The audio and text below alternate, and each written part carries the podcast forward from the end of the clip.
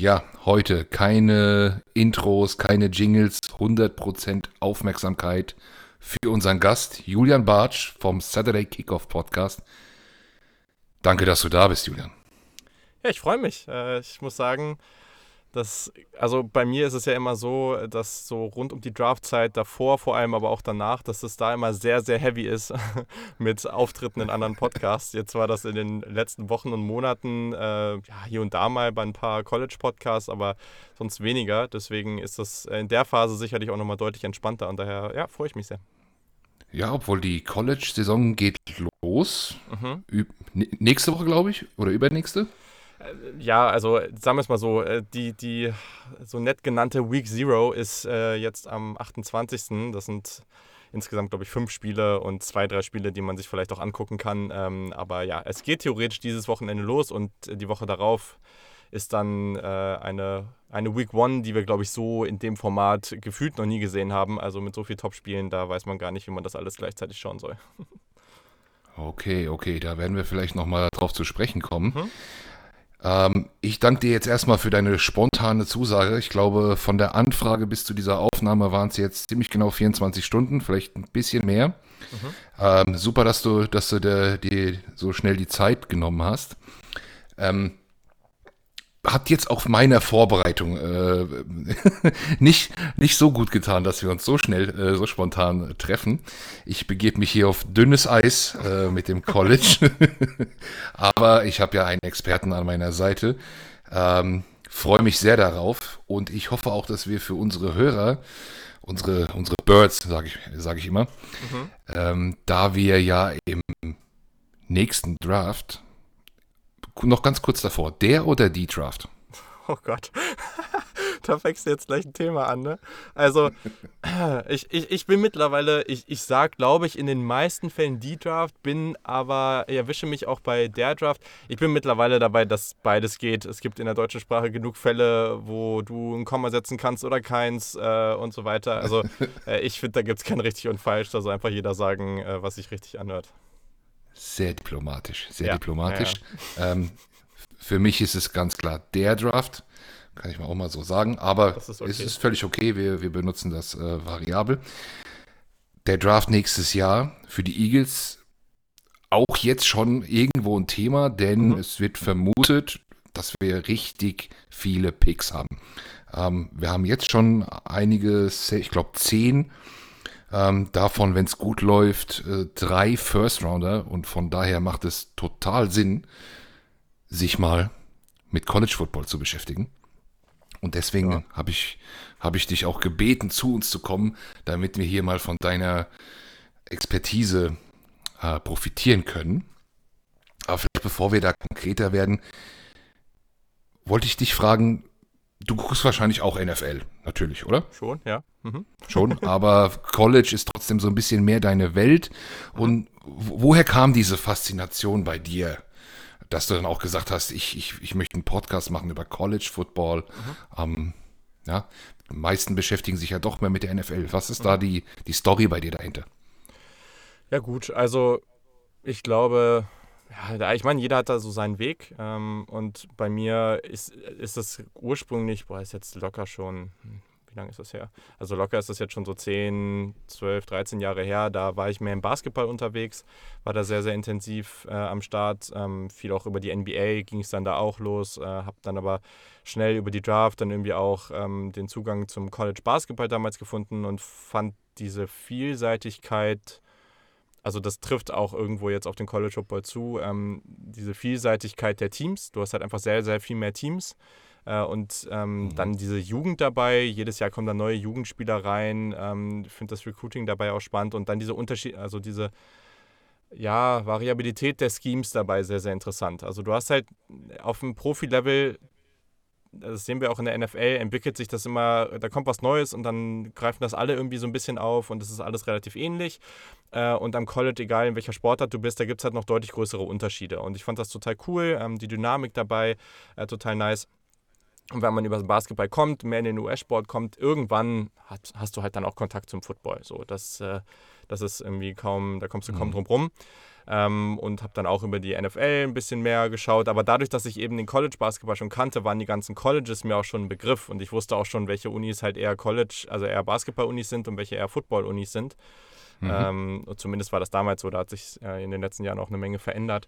Äh, aber ja, und, und dann kam das da so nach und nach, habe mich dann auch immer mehr mit der NFL beschäftigt, fand das super spannend. Ähm, ich hatte früher auch schon mal einen NFL-Podcast. Ähm, äh, damals auch äh, viel da zusammen zum Beispiel auch mit dem, mit dem Adrian gemacht und äh, mit dem Mathis Oberbach, der jetzt auch oft mhm. für, für RAN kommentiert. Mit dem habe ich damals zusammen einen Podcast gemacht. Ähm, und genau, also war da viel im NFL-Bereich unterwegs. Und dann habe ich halt, und das war glaube ich so die absolute Initialzündung, auch wenn ich vorher schon sehr intensiv drin war, aber ich habe dann Auslandssemester in den USA gemacht, ähm, in Columbus, äh, was äh, ganz, ganz witzig ist, weil auf der einen Seite war ich an einer sehr kleinen Uni ähm, und da ist der, wo du jetzt eben sagst, Birds, äh, ist, das, ist das ganz witzig, weil ich an einer relativ kleinen Uni war, die die äh, als Maskottchen die Cardinals haben und da war auch immer bei den eigenen Footballspielen hieß es dann beim Third Down, war es dann nicht irgendwie Money Down oder so, es war immer das Bird Down, äh, deswegen äh, passt das hier auch ganz gut. Ähm, und hatte aber gleichzeitig dann einfach, weil die Uni eben auch in Columbus war, ein paar Sportmanagement-Kurse eben mit der Ohio State zusammen äh, oder an der Ohio State und war da, hatte da halt auch die Möglichkeit, diese Uni ganz gut kennenzulernen, ähm, da im Stadion Touren zu machen, ähm, mal auf den Rasen zu dürfen. Natürlich bin ich auch zu ein paar Spielen gegangen. Und das lässt einen nicht so einfach los. Also diese Atmosphäre ist schon absolut sensationell. Ähm, ich glaube, die meisten, die sich das mal ein bisschen intensiver geben, und da lasse ich, glaube ich, auch nicht so viel mit mir diskutieren. Die Stimmung im College ist schon eine ganz andere als in der NFL. Also das kriegst du auch einfach so nicht hin ähm, das auf dem Profi-Level so zumindest vielleicht in den Playoffs, aber ähm, so die richtig guten Spieler am College, die Stimmung ist einfach so sensationell und das mal erlebt zu haben in so einem Stadion, wo über 100.000 Leute reinpassen, ähm, so ein volles Stadion da, äh, so ein Game Day mit Tailgating und so weiter und so fort. Das war schon unglaublich cool. Ähm, vor allem auch in der Gegend zu sein, wo der College-Sport sehr viel größer ist als, äh, als der professionelle Sport. Also gerade in Columbus, mhm. der Hauptstadt von Ohio. Ähm, klar ist da Cleveland und Cincinnati ähm, sind da auch irgendwo so ein bisschen Faktor, aber Ohio State dominiert diese Stadt ähm, und eigentlich auch Ohio, wenn man, wenn man das mal so sagen kann. Also das ist schon der dominanteste Teil, glaube ich, in diesem Staat. Und wenn du in die großen Städte gehst, dann sind es eher die Teams. Ähm, aber das ist schon richtig cool und ich mag das total gerne. Diese ganzen Dynamiken, das Recruiting, ähm, die Menge an Teams auch. Also ich finde das total spannend äh, und ja, das hat äh, dann eigentlich nicht mehr aufgehört und ich fand auch schon jeher diese, ja, diese Schnittstelle zwischen Profis und dem College immer sehr spannend. Deswegen habe ich auch früher zum NBA-Draft schon viel gemacht und mittlerweile jetzt halt auch zur NFL-Draft. Äh, da bin ich da auch sehr, sehr intensiv immer jedes Jahr am Start und das ist eben das, was mich auch mit am meisten dann auch nochmal fasziniert. Also da wirklich tief reinzugehen, zu gucken, was haben wir denn hier am College, ähm, was machen die Spieler da und dann gleichzeitig aber eben auch dann hinzugehen und zu gucken, okay, wo kann es für die Jungs hingehen, ähm, was ist der nächste Schritt, wo passen die gut hin und wie machen die sich dann auch in der NFL. Das ist ganz, ganz spannend äh, und das bringt diese beiden Welten so schön zusammen. Und äh, ja, dann jedes Jahr jetzt auch zu mhm. sehen, wie groß diese Begeisterung für die Draft äh, oder wie, wie stark das immer wieder wächst. Ähm, die NFL macht das eben auch sehr gut, da ein enormes Spektakel draus zu produzieren. Das ist schon auch irgendwie heftig, wie viel da monatelang diskutiert wird. Äh, aber ja, eine der coolsten Zeiten des Jahres und ja, ich bin auf jeden Fall hooked. Also so schnell komme ich da nicht mehr raus. wow, was, was, was eine Geschichte. Ne? Also bin ein bisschen neidisch, muss ich sagen. Also wirklich, wirklich cool, dass die Stimmung da auch anders ist. Das sieht man ja auch am, am Fernsehen schon. Ähm, und dass das, ja, das irgendwie ja auch dann vielleicht auch landschaftlich ganz andere Abschnitte abdeckt. Ne? Und, und da, dass da auch richtig dann wirklich College Season ist ja auch noch mal kürzer als NFL Season. Und dann diese Heimspiele, die man dann dort vor Ort hat, das sind ja dann auch wirklich nicht viele im Jahr. Das sind dann wirklich auch Highlights für die, für die ganze Region. Ne? Das ist, äh, das, ja, ja. Das, das, merkt man irgendwie. Ne? Ähm, sportlich finde find ich es auch sehr spannend. Ich kann ja mal erzählen, wie ich zum College Football komme. Es mhm. ist viel, viel unspektakulärer als deine Story. Ähm, ich, bei mir war es ein amerikanischer Freund hier. Mhm.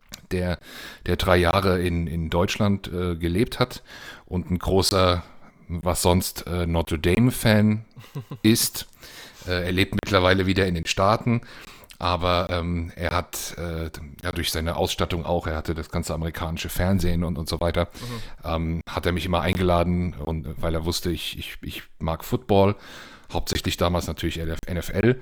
Und dann haben wir da, ähm, ja, haben wir da bei Notre Dame mitgefiebert und er hat natürlich ein bisschen auch die Begeisterung, hat natürlich abgefärbt auf mich. Von daher halte ich immer noch ein bisschen die Daumen für, für die, für die Frisch. Äh, es gibt aber auch ganz viele andere Colleges, die ich, die ich cool finde und auch sportlich, wie du sagst, dass das ja auch ein bisschen anders ist, dass da eine, es auch mal ein bisschen wilder äh, zugehen kann, auch mal von den Fehlern her mal was anderes passieren kann, was man einfach in der NFL nicht sieht. Ne? Ähm, ja, finde ich, finde ich super. Das äh, war es aber auch schon mit meiner großen College-Historie. Ist, ist ja vollkommen okay. Also. Äh, aber gut, ich habe ich hab auch beim Draft natürlich bei euch zugehört und ihr macht da, ihr macht da wirklich richtig, richtig viel Content. Bei mir war es jetzt erst in Anführungszeichen nach dem Draft, dass ich da zugehört habe. Nächstes Jahr bin ich auch vorher definitiv dabei. Mockdraften ist ja auch, macht ja auch einfach auch richtig Spaß, ne? muss, man, muss man auch dazu sagen. Ja, also, aber da muss ich auch zu sagen, also Mockdraft ist bei uns halt auch wirklich so äh, eine Woche vorher und nicht wie bei anderen jetzt irgendwie, äh, weiß nicht, jede Woche für drei Monate. Also wir versuchen dann da auch sehr, sehr tief mhm. ähm, wirklich reinzugehen und äh, Hintergrundwissen zu den Spielern zu liefern. Das ist uns dann auch sehr wichtig. ja. Wenn wir jetzt beim Draft sind und jetzt mal ein bisschen auf die Eagles gucken, weil wir sind hier mhm. ja in der kleinen, in der ganz kleinen Bubble, ähm, der Draft, der, der vergangene Draft der Eagles wurde von den Fans sehr positiv aufgefasst. Mhm. Ähm, seltenerweise, also die Jahre davor, ich kann dir sagen, das war nicht cool. Ähm, deswegen konnte es eigentlich nur besser werden. Wie hat dir denn der Draft der Eagles gefallen? Der letzte. Ja, also war spannend, ne? weil ich fand auch da ist gar nicht so einfach abzuschätzen. Da gab es auch die unterschiedlichsten Diskussionen da. Ne? Also ging ja wirklich in jegliche Richtung. Klar war irgendwo schon, dass, dass auf Wide Receiver was passieren muss, keine Frage. Ähm, aber auch da, ne, also diese Diskussion, passiert da jetzt vielleicht was auf Quarterback, passiert nichts, äh, ist man da mit Jalen Hurts jetzt so, so happy oder nicht? Ähm, ich muss sagen, ich mhm. habe das, glaube ich, auch in, ein, in unserem folgenden nach dem Draft gesagt, dass die Eagles eines der Teams sind, das mir wahrscheinlich sogar am besten gefallen hat. Vor allem aus dem Grund, dass ich da keinen wirklichen Draftpick sehe, den ich einfach nicht gut finde. Also du hast es ja sonst, sonst ist es vielleicht auch mehr so ein Up and Down. Klar hast du deine Klassen, bei denen du sagst, ah, weiß ich nicht, ist jetzt nicht so mega der Hammer. Ähm, du hast aber auch andere, wo du sagst, okay, da sind zwei, drei Picks dabei, die sind richtig, richtig gut. Äh, und dann hast du zwei, drei Picks, die dir überhaupt nicht gefallen. Ne? Und wenn ich hier reingucke, ich war bei Devontae Smith unglaublich hoch. Klar, ich verstehe das, wenn man Zweifel hat, äh, gerade was Verletzungen angeht, dass das einfach ein Spielertyp ist, den auch ein Bodytype, den wir so halt noch nicht wirklich gesehen haben. Auch dass äh, Jalen Waddle, sein Kollege bei Alabama, ja dann verletzt war für das fast für das ganze Jahr und dadurch natürlich auch dieser Raum entstanden ist, diese unglaubliche Saison, die er dann gespielt hat, zu liefern. Aber also ich habe immer wieder gedacht, okay, die anderen Receiver drumherum, vom Typ her müsste ich die höher haben. Und dann habe ich immer wieder Devontae Smith angeguckt, habe gesagt, nee, ich kann es einfach nicht tun.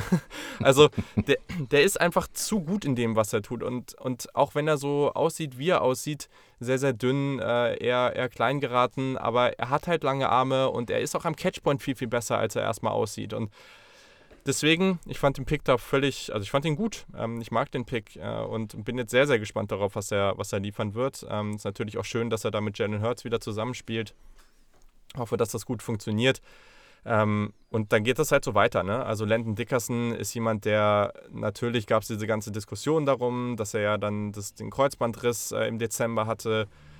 Äh, ja, also hätte er diese Verletzung nicht gehabt, dann wäre der sicherlich äh, oder wäre der auch in der, in der Vorberichterstattung viel safer so als klarer First-Round-Pick gegangen. Ne? Also da gab es die Leute, die hatten ihn immer noch da, da gab es andere, die hatten ihn eher so in der zweiten Runde.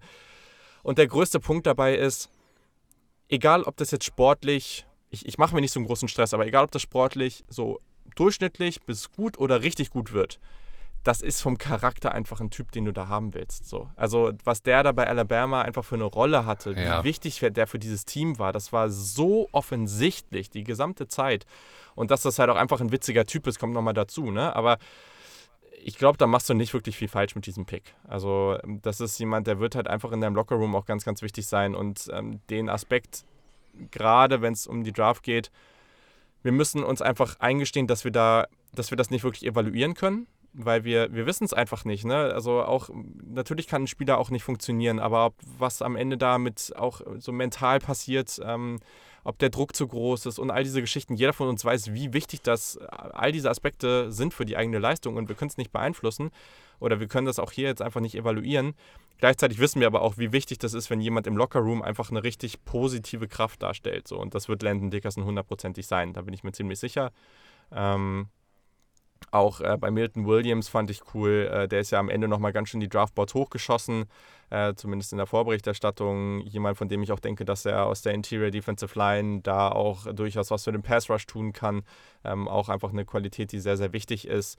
Ähm, und ich finde es auch wichtig, dass man in dieser Defensive Line ja einfach da nochmal investiert, um um für die Zukunft dann ähm, sich gut aufzustellen. So, du hast halt jetzt auch einige, ähm, einige Charaktere, die schon ein bisschen älter sind ähm, und da jetzt halt einfach für die nächste Riege zu sorgen. Zach McPherson, den Cornerback von Texas Tech, hatte ich persönlich deutlich höher als der Konsens. Auch da war ich happy mit jemand, auch der einfach sehr so feisty, sagt man da so gerne. Also jemand, der halt auch relativ physisch unterwegs war, der, bei dem du gemerkt hast, der hat diesen, diese richtige Einstellung, um Cornerback zu spielen. Also auch den Pick mochte ich bei Kenneth Gainwell, ich weiß nicht, ob die deutsche Draft Bubble, Draft-Twitter-Bubble da so einfach äh, sich selber gegenseitig hochgepusht hat oder was da los war. Aber ähm, ich habe den ja vorher ja auch schon ein bisschen verfolgt und gerade der hat ja dann auch mit Antonio Gibson zusammengespielt und ich meine, er war ja der Grund, warum Antonio Gibson nicht so viele Snaps bekommen hat. So. Ähm, jemand, der so unglaublich shifty ist, ähm, der auch als Receiver ganz, ganz spannend ist, ähm, muss ja immer wieder dieses Spiel damals gegen Tulane, glaube ich, war das, ähm, heraus, hervorheben, wo er die absurdesten Statistiken aufgelegt hat. Ähm, ich meine auch irgendwie über 200 Receiving Yards oder sowas war das und 100 Rushing Yards oder irgendwie in die Richtung.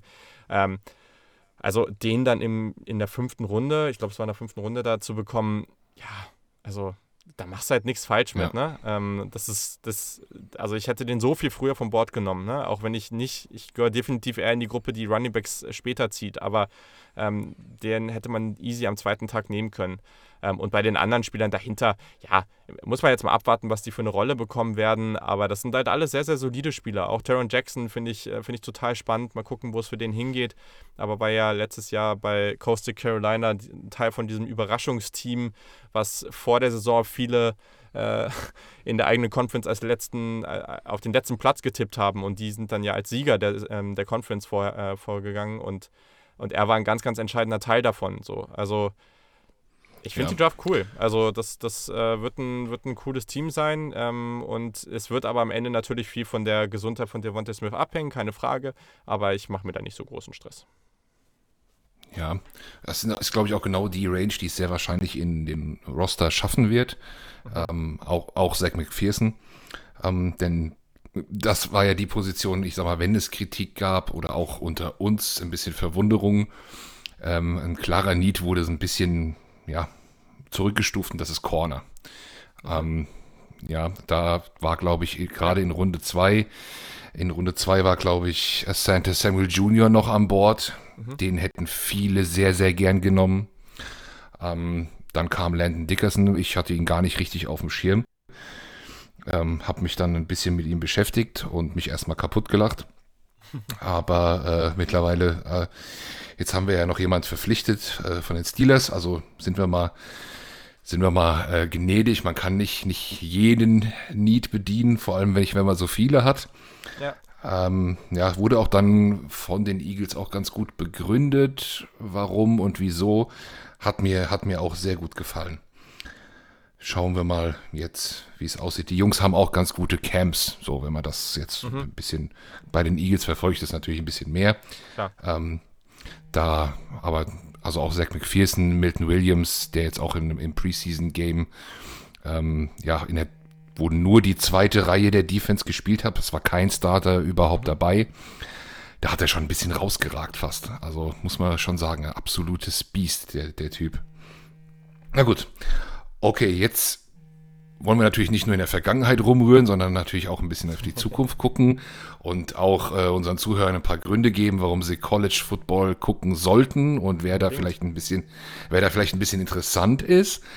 Zu meiner Rettung ist gestern bei PFF ein Artikel erschienen. 2022 NFL Draft Preseason Top 100 Prospects.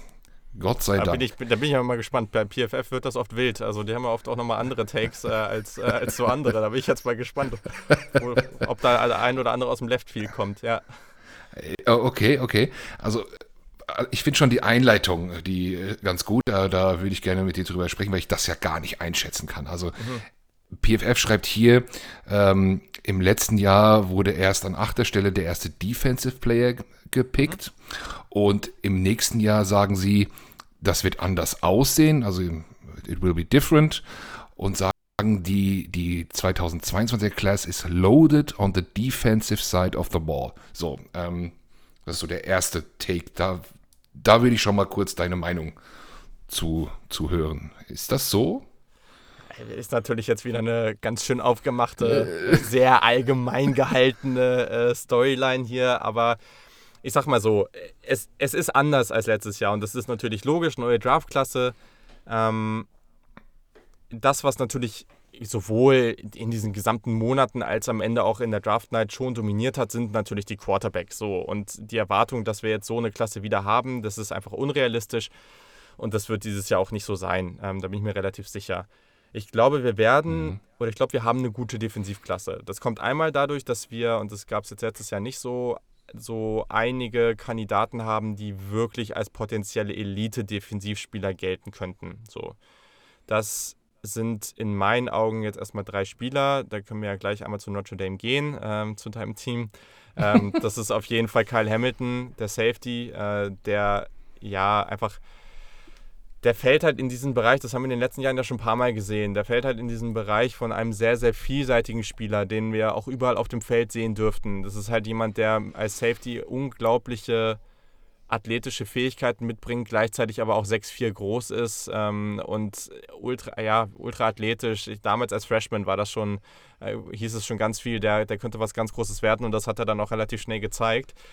Ähm, dann haben wir noch äh, Kayvon Thibodeau, äh, den Edge. Äh, mal gucken, er hat letztes Jahr viel Defensive End gespielt. Mal gucken, ob er, es könnte sein, dass er dieses Jahr ein bisschen mehr in dieser Outside-Linebacker-Position, aber am Ende einfach Edge ähm, von Oregon aus der Pac-12.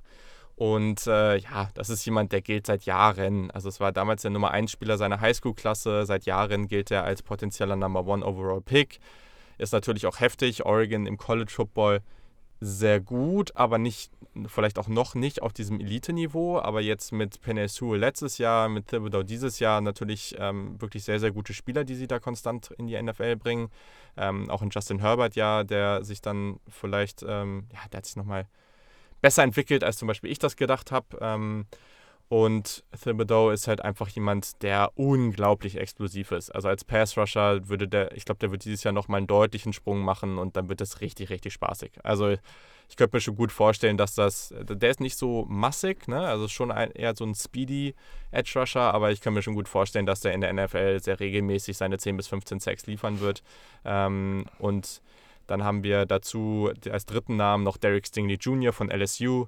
Äh, ja, seit Jahren. Also der hat als Freshman eine unglaubliche Saison gespielt und äh, jetzt ähm, muss man mal gucken, ob er dieses Level, diese Erwartungen, die an ihn da sind, so als dieser absolute Elite-Cornerback, ähm, ob er das noch halten kann. Aber ich glaube, der hat eine sehr, sehr gute Chance, da eben auch in dieser Top 5 bis Top 10 zu gehen.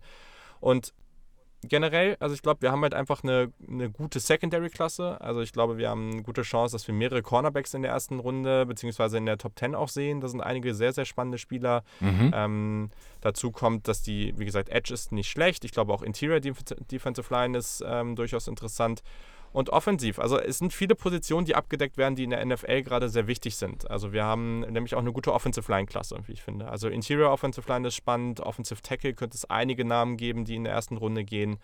Äh, und dann hast du in der, in der Offense zieht sich das durch. Letztes Jahr hatten wir sehr, sehr Top-Heavy-Klassen. Also wir hatten mhm. extrem starke Quarterbacks und dahinter eher wenig. So, ne? Wir hatten auf Running Back ein, zwei Namen, die ganz klar dominiert haben. Najee Harris, Travis Etienne, äh, vielleicht noch Javonte Williams, aber dann war es das auch wieder. Wide Receiver war natürlich tief, aber auch da so eine ganz klare Spitzengruppe. So, ne? Tight End war Kyle Pitts und andere. So, ne? Ähm, und dieses Jahr ist es zum Beispiel auf Tight End, es sind wieder spannende Tight, End, ähm, Tight Ends dabei, aber vielleicht niemand auf dem Niveau, aber durchaus welche, die in Runde 1 gehen können und sicherlich eher eine größere Gruppe. Wide Receiver ist wieder relativ tief, aber vielleicht nicht auf dem Niveau der letzten beiden Jahre, aber das kann halt auch nicht konstant so sein. Also das ist ja auch völlig absurd, was da teilweise passiert. Trotz alledem, das ist wieder eine gute Klasse. Also wir werden hier meiner Meinung nach, wenn man jetzt drauf guckt, ich kann mir schwer vorstellen, dass wir nicht drei, vier Receiver in der ersten Runde sehen. So. Also ich denke, da mhm. gibt es auch mhm. wieder genug Potenzial. Ich glaube, Running Backs ist eine ziemlich schwache Klasse. Ähm, da sehe ich gerade nicht so das enorme Talent. Und bei Quarterback ist gerade die absolute Wildcard. Also ich glaube, du hast zwei, drei Namen, bei denen es mich überraschen würde, wenn die aus den ersten zwei Runden fallen. Und das, was in den letzten Jahren ja immer so spannend ist, mit Joe Burrow, mit Zach Wilson ähm, und so weiter, diese Spieler, die aus dem Nichts kommen, so, ähm, die zwar einige ja. auf dem Schirm haben, aber sagen, oh ja, vielleicht so sechste, siebte Runde und auf einmal werden die richtig gut. Und gefühlt haben wir dieses Jahr eine Liste an zehn 15, vielleicht sogar mehr Quarterbacks, die potenziell diesen Sprung schaffen könnten. Wahrscheinlich werden wir, wenn du sagst, das sind 15 Stück, werden wahrscheinlich fünf davon gar nicht in die Draft gehen. Äh, weitere fünf werden kein gutes Jahr haben und so wird das dann immer weniger. Aber äh, da sind sehr, sehr viele Spieler dieses Jahr, die für deutlich mehr Tiefe in der Klasse sorgen könnten. Und meine Hoffnung für eine spannende Draft-Season ist, dass wir eine Klasse haben werden, wo wir uns mal nicht einig sind, wer an 1 ist. Also wo wir mal ein bisschen mehr in so eine Diskussion gehen können und mehr sagen können, so okay, so ich habe den an 1 und der andere hat den nur an 3 oder 4. Äh, das gab es ja vor ein paar Jahren auch mal hier und, hier und da und das macht dann ja auch schon Spaß. Deswegen, also ich, ich also, glaube, es ist eine spannende Klasse, aber es ist nicht ganz so top-heavy, zumindest jetzt noch nicht. PFF hat einen auf der 1. Naja, also wenn du der Nummer 1 Quarterback bist, dann bist du wahrscheinlich auch auf der 1. Ne? Das ist halt einfach durch die Position. So, ähm, das ist wahrscheinlich Rattler, oder? Ja, äh, also sie haben hier an, an Nummer 1 der Prospects äh, Spencer Rattler, ist auch der einzige Name, der mir direkt was gesagt hat. Ja. Aber sie haben an 2, 3 und 4 genau die drei Spieler, die, die du eben etwas ausführlicher angesprochen hast, äh, nämlich Stingley Jr., Thibodeau, gut, dass du es ausgesprochen hast, damit ich weiß, wie er ausgesprochen wird, und, und an 4 Kyle Hamilton von, von ja, Notre Dame. Ja, ja aus, aus Eagles-Fansicht ist das recht erfreulich, vor allem wenn man sich jetzt noch gar nicht damit beschäftigt hat, denn ich glaube, mindestens einer der First-Round-Picks wird in die äh, Secondary gehen, der Defense. Also da, das ist immer noch eine, auch jetzt immer noch eine, eine, eine Schwachstelle bei, de, bei den Eagles. Also da kann ich mhm. mir sehr gut vorstellen, dass da Corner, Safe, äh, Safety, äh, Linebacker sowieso das, das ist bei uns, aber da, da, da legt unser Franchise auch irgendwie kein, nicht so viel Wert drauf. Aber ähm, ja, das, das ist, glaube ich, auch schon mal eine, eine, gute News für uns. Also diese drei, ähm, wobei der Edge Rusher, okay, denn da ist es, da sind wir ein bisschen besser aufgestellt, aber Stingley Jr., Hamilton und dann kommen hier, und also sie begründen auch diese Aussage, die ich eben erwähnt hat, äh, für sich selbst, PFF, dass sie jetzt in ihrem Ranking in den in der Top 14 neun Defensive-Spieler haben. Ja, das Klar. ist so, so ihre, Begrü ihre Begründung. Und sie sagen dann äh, weitergehend in den einleitenden Worten hier, äh, die, die Cornerback-Klasse im Speziellen äh, ist etwas special und ebenso Quarterback. Auch special mit viel Talent, aber ähm, ja, noch, noch zu, at this point in the process schreiben sie hier noch sehr unsicher. Also genau das gleiche, was du eigentlich auch gerade gesagt hast. Ne? Ja, da, also, da, wird, da, muss die Saison erstmal was zeigen. Genau, noch, ne? genau. Ich, ich, glaube, es kommen halt zwei Sachen dazu. Erstens haben wir letztes Jahr halt natürlich ein sehr schwieriges Jahr gehabt, ne? also wo auch gewisse Quarterbacks teilweise halt nur drei, vier Spiele hatten. Und dann einfach das, was wir letztes Jahr hatten, egal wo es am Ende dann gelandet ist, also vor dem Jahr war ganz, ganz klar, dass Trevor Lawrence und Justin Fields in der ersten Runde gehen. So, das war jedem mhm. bewusst. So, da hätte auch, also die hätten auch ein deutlich schlechteres Jahr haben können und das wäre wahrscheinlich so gekommen.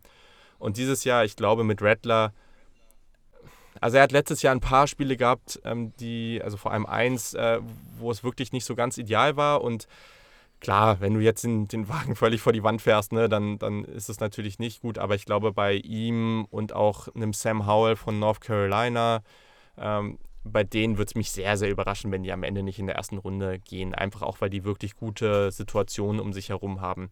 Aber ich, ich sehe es auch schon ähnlich. Also wir haben hier echt das Potenzial, viele gute Quarterbacks zu bekommen wo aber vielleicht der Konsens nicht ganz so, also wo wir uns nicht so einig sind, wo Matt Corral zum Beispiel von Ole Miss, ganz, ganz spannender Spieler, super aggressiver Quarterback, äh, der über die Mitte in die kleinen Fenster geht, richtiger Ganzlinger, aber der macht halt auch noch viele Fehler. Ich glaube, da wird es halt, wenn der ein ähnliches Jahr haben wird wie letztes Jahr, sich vielleicht leicht verbessert, dann werden den ganz viele in der Top 5 haben. Es werden aber auch viele sein, die den ein bisschen später sehen, weil sie sagen, ne, da, da ist mir zu viel, was ich nicht so geil finde. Ähm, und gerade in der Cornerback-Klasse, glaube ich, werden wir uns dann alle relativ einig sein und werden viele Namen da vorne in der Top 15 mhm. haben. Finde die richtig spannend, die Klasse, definitiv. Matt Corral hier bei PFF gerankt an 68 ja, da geht's los. Ne? Das, also, und ich kenne, mhm. also es gibt andere ähm, Experten aus den USA, die, also es gibt ja immer so ein paar, bei denen man immer ein bisschen vorsichtiger sein darf und jeder hat so seine, denen er da, ich sag mal in Anführungszeichen, mehr vertraut. Aber es gibt auch welche, die ich an sich ganz gut finde, die den schon in der Top 10 gerankt haben. Ne? Und ähm, ein Name, bei dem ich bisher noch nicht so hoch war wie andere, den ich aber auch schon in einigen Rankings äh, teilweise auf 1 an den Quarterbacks gesehen habe, ist Carson Strong von Nevada. Ähm, der ein sehr gutes Jahr gespielt hat und der mit Romeo Daubs äh, einen richtig, richtig guten Wide Receiver auch hat. Also so ein bisschen diese Zach Wilson-Geschichte, der äh, letztes Jahr auch ein, äh, mit Dex Millen auch einen guten Wide Receiver hat, der am Ende gedraftet wurde. So, ne? Also das sind alles, mhm. alles Sachen, äh, da kann richtig viel passieren von den ganz, ganz großen Unis, äh, aber auch von den kleineren so. Und ich glaube. Ja, er, ist, er ist viel weiter oben hier in der Liste. Ja. Carson ja, Strong, ja. Wo ist er denn? 37. Ja, ja, ja, okay, genau, fair. Und ich glaube, der hat halt voll die mhm. Möglichkeit, sich da ganz weit hoch zu pushen, weil der hat halt, also ich glaube, von den, von den Tools hat er erstmal alles, ne, um, um da nach oben zu kommen. Was dieses Jahr halt spannend ist, ist, dass die vermeintlich großen Teams, also wenn wir zu Alabama gehen, wenn wir zu Clemson gehen, wenn wir zu Ohio State gehen, die haben dieses Jahr alles jüngere Quarterbacks. Also die Quarterbacks sind alle nicht eligible für die kommende Draft. Mhm, also ich habe jetzt schon mal meinen Favoriten, weil Carson Strong also das wie Carson Wentz, nur in Strong, das, das finde ich schon. Also, das, äh, super. Also, wenn wir bei den Quarterbacks bleiben, wollte ich ja sowieso. Äh, bisschen uiuiui habe ich hier eben auch beim Hören äh, ins, ins Bauchgefühl bekommen, weil äh, es ist in, in, in Philadelphia bei den Eagles gerade so ein ungeschriebenes Gesetz würde ich zumindest so interpretieren. Wir sind kurz vor der Saison. Jalen Hurts bekommt jetzt ein Jahr zum Testen. Also er kann jetzt mhm. ein, Jahr zeig, ein Jahr zeigen, hat er das Potenzial, wirklich ein Starting NFL Quarterback zu sein, möglicherweise sogar ein Franchise Quarterback. Oder nehmen wir dieses gute Draft-Kapital im nächsten Jahr, um eben diesen wieder zu finden. Vielleicht ganz kurz, ähm, wie hat dir Jalen Hurts in seiner College-Karriere gefallen? Wie, wie, wie schätzt du ihn ein? Ja, also ich glaube, für ihn erstmal war es nicht so ganz schlecht, dieser Wechsel zu Oklahoma. Der hat sicherlich geholfen. Äh, erstmal natürlich athletischer Typ. Ähm, jetzt nicht so dieser High-End-Athlet, aber jemand, der auch durch seine Physis, also ist ja schon auch eher ein breiterer Typ, ähm, da ja, also ich sag mal, schon mehr als diese funktionale Athletik hat ähm, und, und da sehr gut überzeugen konnte. Ich war nicht ganz so hoch wie einige andere, das äh, muss ich schon dazu sagen. Einfach weil gerade mhm. Der sogenannte Processing Speed, also das wird ja am College halt oft schon auch leichter gemacht. Ne? Und es ist auch, die, ne, viele NFL-Teams übernehmen das ja auch, das macht ja auch Sinn. Aber einfach den Ball zu bekommen und schnell das Feld lesen zu können, was vor dir passiert und darauf basierend dann eine gute Entscheidung zu treffen das hat bei ihm halt schon länger gedauert als bei anderen Quarterbacks. Und da waren sich alle auch ziemlich einig. Und dann geht es halt auch oft darum, naja, was, wie viel Potenzial siehst du da, dass er das verbessern kann? Und wie hoch rankst du praktisch diese, diese Fähigkeit ähm, und sagst, okay, finde ich super wichtig, dass der einen starken Arm hat oder eher, dass der akkurat wirft oder dass der Processing Speed gut ist. Ne? Und ähm, ja, weiß ich nicht. Also, das hat mich schon durchaus gestört bei ihm, muss ich sagen. Deswegen war das für mich jetzt zum Beispiel kein First-Round-Quarterback oder so. Also, der ist, äh, der ist mir damit mhm. auch einen Tacken zu hoch gegangen. Ähm, aber gleichzeitig, es ist halt eben so, ich bin auch ein ganz, ganz großer Befürworter davon, dass Quarterbacks heutzutage einfach mindestens mal eine gewisse Mobilität mitbringen sollen. Und wenn im Idealfall eine sehr gute. Und das hilft dir dann, gerade in den ersten Jahren. Also, wenn du das Feld nicht so gut lesen kannst, dann hab halt wenigstens die Beine, dass du davonlaufen kannst oder dir Zeit kaufen kannst, in Anführungszeichen, äh, um, um dann eben den Read machen zu können. So, und das hat er. Jetzt geht es halt daran, ich glaube, in, im ersten Schritt kann man ihm weiterhin die, das Umfeld geben, dass er darin gut agieren kann. Und dann muss man vor allem seine Limitation evaluieren. So, und wenn man sieht, okay, das ist mir zu limitiert, um darum ein Championship-Team aufzubauen, und das ist ja, das ist ja das Ziel für jede NFL-Franchise, dann muss man in eine andere Richtung gehen. Wenn man aber nächstes Jahr in die Draft guckt und äh, äh, ähm, Jalen Hurts hat ein solides Jahr gespielt und man sieht da keinen Spieler, äh, den man so gut findet oder es gibt keine Möglichkeit hochzutraden, dann okay, ne? Also, weil es gibt ja auch genug Leute, die, die aktuell der Meinung sind, dass bei den Eagles äh, schon auch ein stärkerer Rebuild ähm, vor der Nase steht, so und ähm, da ist jetzt halt die Frage, ob das der richtige Zeitpunkt ist und da spielen immer so viele Faktoren mit rein. Aber ich, ich ich gehöre auf jeden Fall nicht zu der Gruppe, die Jane Hurts komplett abgeschrieben hat. Also das definitiv nicht. Okay, aber ja, es ist schon, ja, schon schwierig. Aber es ist, äh, ich glaube, es ist genau das, was, was du gesagt hast. Das passiert jetzt dort. Also sie geben ihm auch, was er braucht. Ne? Ähm, äh, er, hat jetzt Receiver bekommen, er hat, äh, bekommt jetzt wieder O-Line, ähm, er kriegt einen Veteran an die Seite gestellt und ähm, ja, im, im diesjährigen Draft an 10, wo Devonta Smith genommen wurde, war ja auch noch ein äh, Justin Fields da, ne? Oder? Ja, ja, ja, genau. War, äh, also, beziehungsweise, oder nee, warte mal, lass mich mal kurz überlegen. Jetzt bin ich hier selber durcheinander. Wann haben sie gezogen? An? An 10. Und dann haben genau, die... Ja, ja, genau, genau. Ja, ja, ich komme da immer durcheinander, weil, äh, ja, ich habe mir wahrscheinlich Die Giants an 11. Ja, also äh, man hätte ihn ja nehmen können. Es gab ja. auch im Eagles-Lager einige, die gesagt haben, äh, nehmt ihn doch. Aber für mich ist, sind das alles so klare Zeichen, dass man ihm jetzt dieses eine Jahr gibt. Äh, man hat aber gleichzeitig auch einiges äh, schon mal in der Hinterhand an Kapital für den nächsten Draft und auch ganz viele Spieler jetzt, also die Eagles haben in der Offseason ausschließlich Einjahresverträge gegeben. Nur. Äh, und klar, der Rebuild muss, muss kommen. Ne? Super Bowl-Team 2018 ist alt und drumherum einiges weggebrochen und die letzte Saison war ganz furchtbar. Mhm. Und ich glaube, so, das, so kann man es genau sehen. Also man kann sich ja dann angucken nach dem Jahr, okay, die haben alle Einjahresverträge gehabt. Wen möchte ich wirklich behalten? Wer, wer hat da noch wirklich was im Tank? Und wo gehe ich im Draft rein? Und die Frage Jalen Hurts ist insofern natürlich die entscheidendste, denn wirklich dann auf den Top-Quarterback zu gehen, wird wahrscheinlich auch noch einiges an Picks kosten, die einem dann für den Rebuild wieder fehlen irgendwo. Ne? So, das, das, das ist so ein bisschen die Frage. Wenn man weiter mit Jalen Hurts gehen möchte, dann kommen wir an die tolle Defense-Klasse, ne, über die wir eben gesprochen haben. Dann kommen wir ja, ähm, ja. Äh, also Tight End ist dann auch wahrscheinlich auch wieder ein Thema, weil Zach Ertz wird dann auch wahrscheinlich weg sein. Ja, aber Dallas ähm, Goddard ist doch hervorragend. Äh, der ist sehr gut, aber wir spielen gern mit zwei. Ja, gut, fair, ja, fair. Mhm. Sehr, sehr, sehr häufig. Ähm, also all diese Dinge, ne? also da wird auch wirklich viel benötigt und das würde natürlich dann diesen Rebuild ähm, verschärfen, wenn man da einiges äh, federn lässt, um zum Beispiel an ja, so einen Spencer Rattler zu bekommen. Ja, also ich glaube, dass, also grundsätzlich bin ich was, ja, je nach Situation, aber ich bin grundsätzlich eigentlich schon ein Fan davon, wenn man sagt, da ist jetzt klar der Spieler, den ich haben will, also vor allem der Quarterback, den ich haben will, und dafür gehe ich hoch. Vor allem, wenn man mehrere First Rounder hat. So, aber mh, mm, es kann natürlich auch einen extremen Boost geben, wenn man mehrere First Rounder einfach wirklich in das Team stecken kann. Das ist natürlich nett.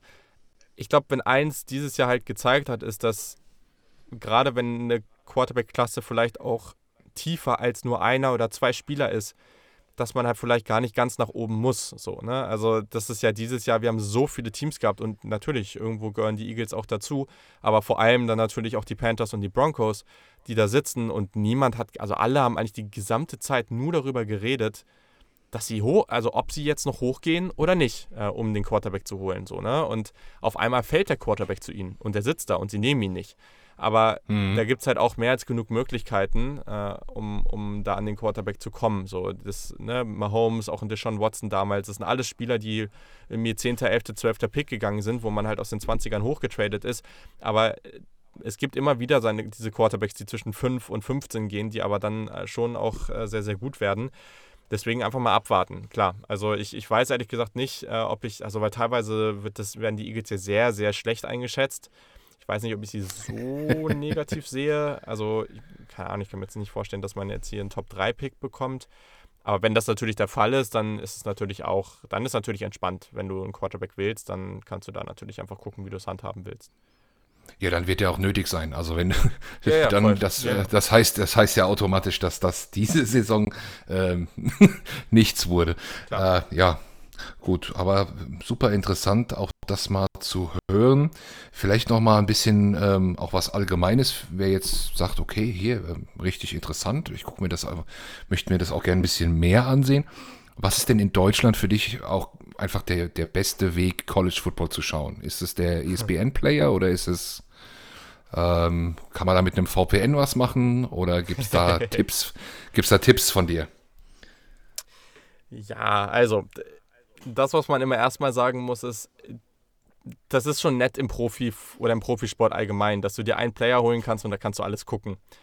Der College-Sport ist halt sehr lokal, auch wenn sich da gerade eine Menge, Menge verändert, aber äh, es ist halt leider schon so, dass du nicht einfach eine Sache kaufen kannst, eine Sache abonnieren kannst und da kannst du alles schauen.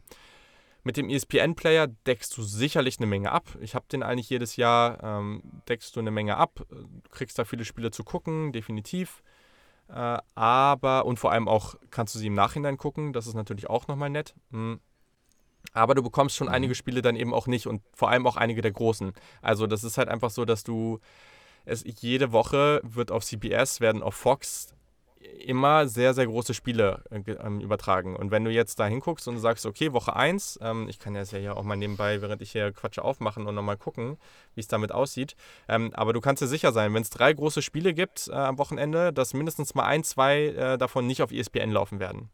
Äh, es kommt natürlich auch ganz stark darauf an, was für eine Conference feierst du. Ne? Wenn du in der ACC zum Beispiel eher unterwegs bist, da bist du dann besser damit beraten.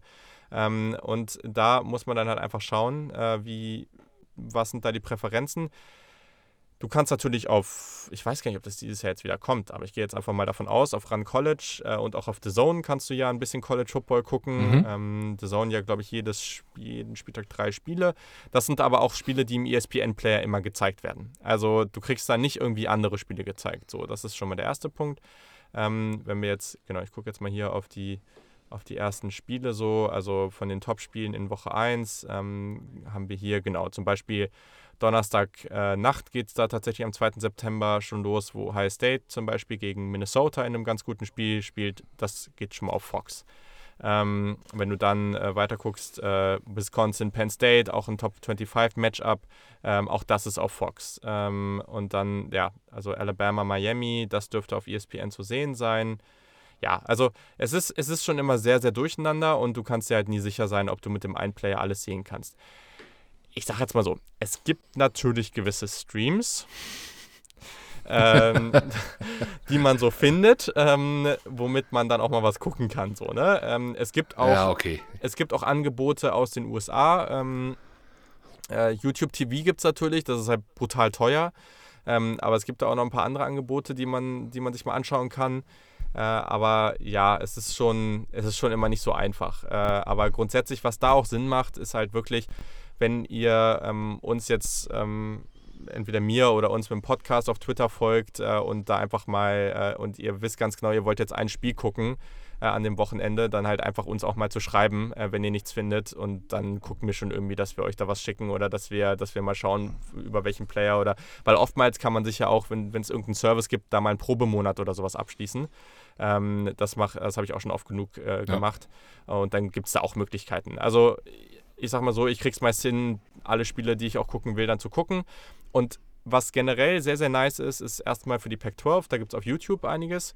Und generell im Nachhinein gibt es auf YouTube sehr, sehr, sehr viel. Also auch da gibt es, das kennen wir ja mittlerweile aus fast allen Sportarten, diese 10 bis 15 Minuten Zusammenfassungen, die ja schon immer sehr, sehr ausführlich sind. Also da hast du schon immer auch viel gesehen. Und dann ähm, gibt es auch von einigen Teams, äh, gibt es dann auch, dass da so 40-Minute-Zusammenfassungen äh, gemacht werden. So. Also deswegen, ich glaube, da muss man eh einfach okay. schauen. So. Man will ja auch, man, es macht halt schon auch oft Sinn, wenn man ein Lieblingsteam hat oder eine Conference, die man feiert, so, dann, dann da zu schauen, wie man das gut verfolgt. Und da findet man dann auch in der Fanbase immer, äh, immer eine Menge Unterstützung.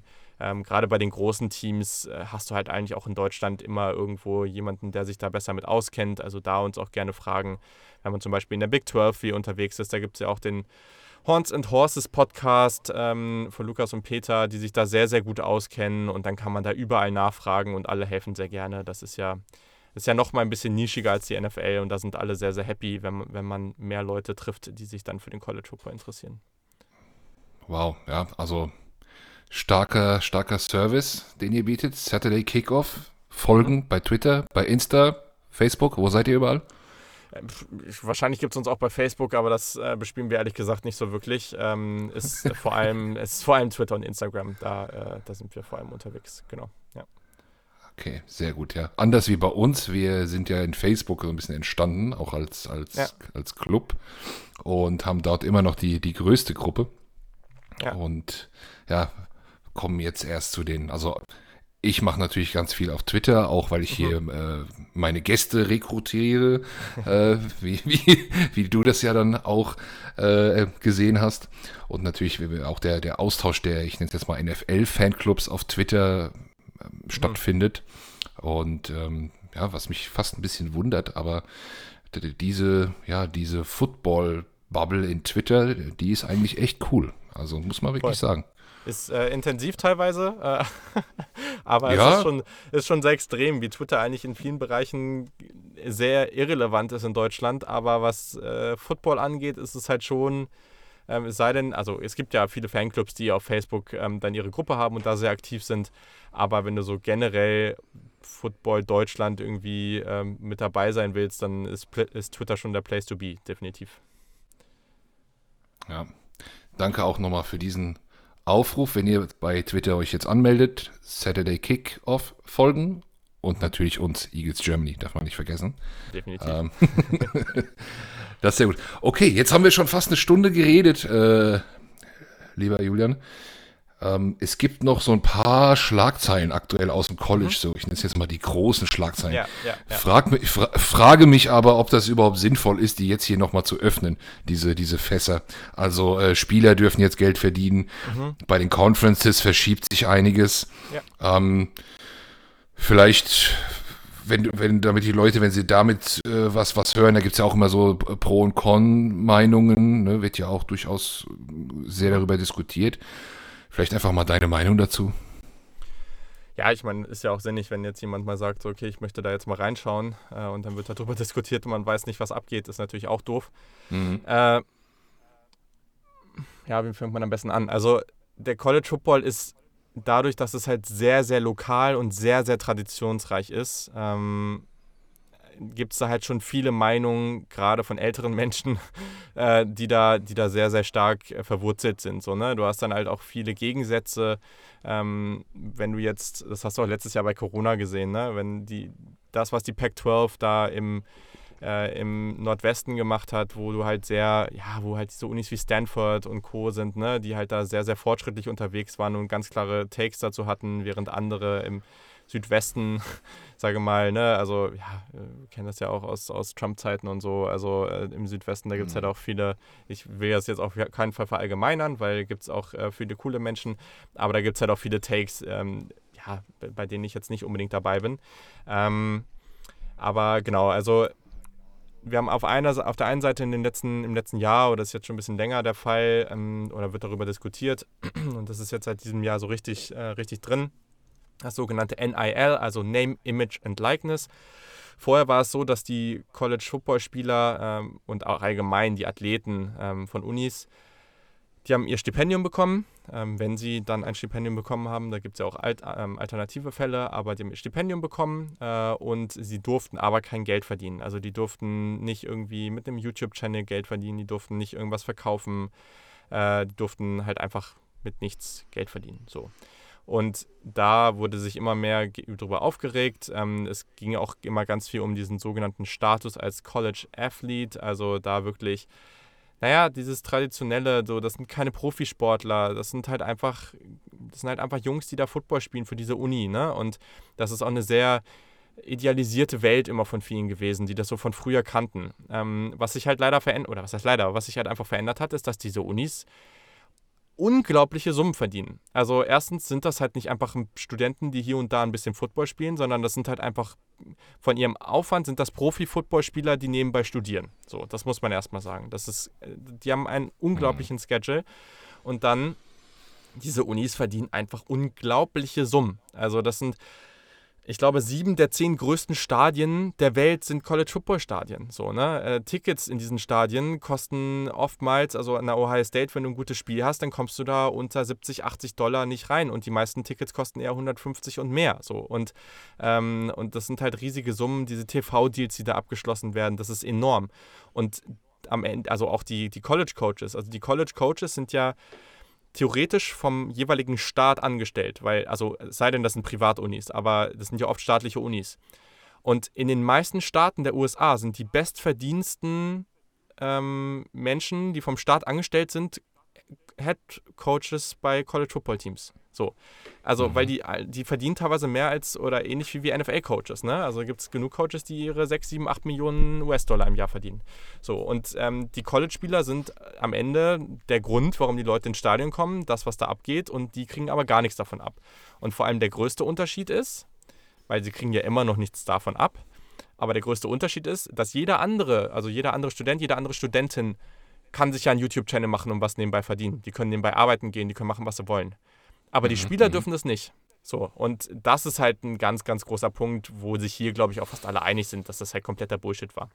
Und jetzt ist die neue Regelung, ja. dass, ähm, und da bin ich auch voll dabei, finde ich super, ähm, dass die Spieler äh, praktisch mit ihrem eigenen Namen werben dürfen. Also es gibt mittlerweile auch Unis, äh, zum Beispiel in Texas die Uni, die hat das jetzt ähm, gemacht und es werden auch immer mehr machen, weil sie natürlich keinen kompetitiven Nachteil im Recruiting haben wollen, die den Spielern auch erlauben, dieses Uni-Logo und so weiter zu nutzen.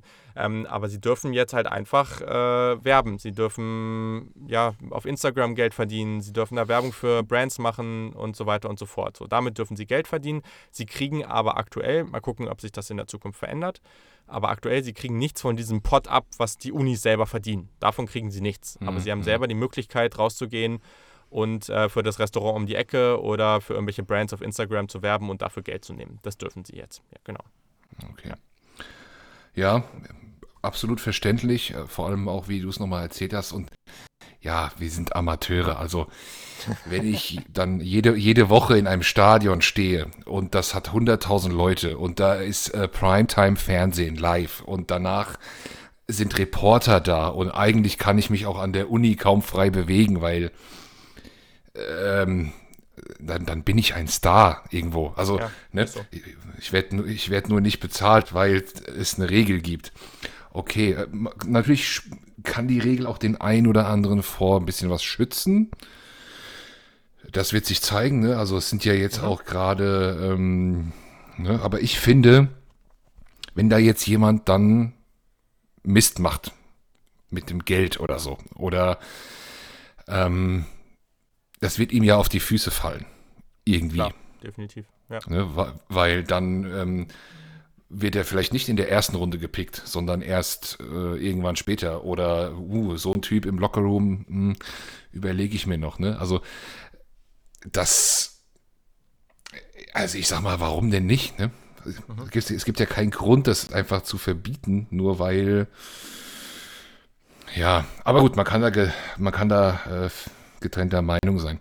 Aber schön, dass wir nochmal darüber gesprochen haben. Man merkt, du beschäftigst dich intensiv damit.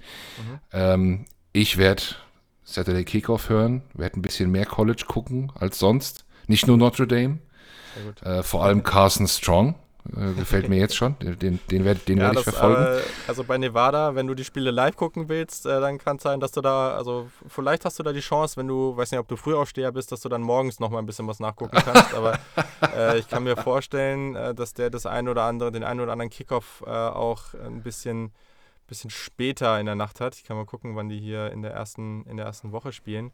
Ähm, aber das ist einfach dadurch, dass die ja sehr weit im Westen gelegen sind ähm, und auch in der eigenen Conference Teams sind, die ja noch weiter im Westen sind. Äh, das, äh, weil hier zum Beispiel ist ja auch ähm, hier am, am ersten Samstag, da, da spielt äh, Portland State ähm, gegen Hawaii und Hawaii, also das Kickoff ist um 6 Uhr morgens bei uns.